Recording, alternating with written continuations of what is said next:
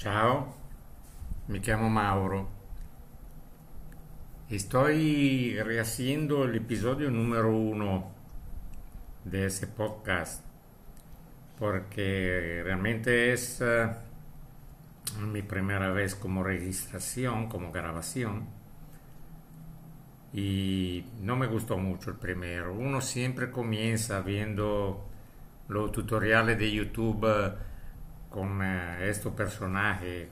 Ciao amigo, hola amigo, ¿cómo está? Con tanto escándalo. Bueno, yo creo que podemos hablar sin tanto barullo, ¿o no? Sin, tanto, sin tanta gritadera. Total, creo que a ti lo que te interesa es aprender palabras, aprender a hablar algo de italiano, por lo menos comenzando, ¿no? Para defenderte y espero que tú lo puedas usar para hacer un viaje a Italia realmente, porque la mejor forma de aprender es practicando. Es como cuando uno aprende a andar en bicicleta, hasta que no se pela la rodilla, no, no va a aprender. Entonces, eh, yo diría que tenemos en común un interés, a mí me encanta la lengua italiana, me gusta enseñarla, desde hace muchos años enseño italiano en universidades y a privados y me he enfocado de forma específica en los hablantes hispanos. ¿Por qué? Porque realmente el italiano es una lengua tan, tan armoniosa y tan intuible para los hispanos viniendo de la misma raíz latina, como el grupo de lengua romance, el español, el portugués, el francés, el rumano, es más fácil para los hispanos aprender italiano. Es más fácil hacerlo de forma intuitiva, sin hacer tampoco tanta gramática. Yo le voy explicando obviamente cosas durante este curso en podcast pero realmente ustedes van a tener que escuchar mucha música, ver películas, ver videos en YouTube, usar aplicaciones también en el móvil. Hay varias aplicaciones gratuitas que ayudan a, aprender. Y conmigo, cuando están en el vehículo, cuando están uh, ocupados, que no pueden ver un video, pueden escucharme a través de sus audífonos y a través de las varias plataformas donde van a encontrar esto. Entonces yo quisiera como primer día en tanto comenzar a ver cómo nos saludamos en italiano. Bueno, yo de forma muy, muy familiar he abierto esa grabación con un ciao. Ciao en italiano es un saludo sumamente informal y tiene el significado de hola y bye bye al mismo tiempo. Se puede usar como saludo de encuentro y como saludo de despedida. Ahora, si queremos, si yo supiera y queremos usar los saludos más formales y yo supiera realmente en qué momento del día tú estás escuchando ese podcast, fuera la mañana, buongiorno, buen día, buongiorno. Y buongiorno es un saludo de encuentro.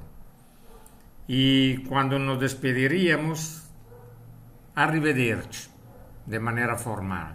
Arrivederci es eh, una nos vemos luego, nos volvemos a ver, hasta luego.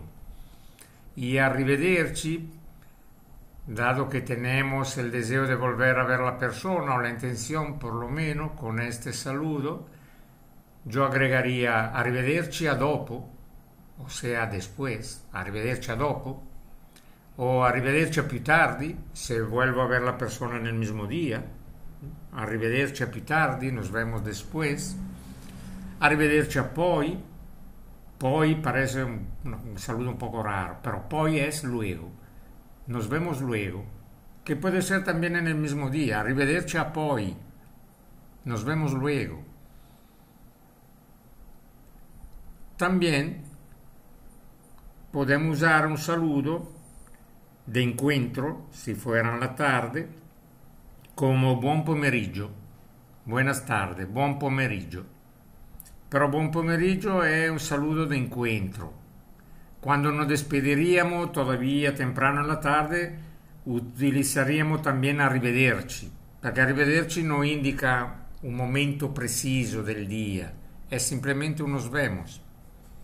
Entonces, buon pomeriggio quando incontriamo una persona en la tarde e, buon, e arrivederci para despedirnos, pero podemos usar también buonasera se ya estamos cerca del ocaso del día, del tramonto.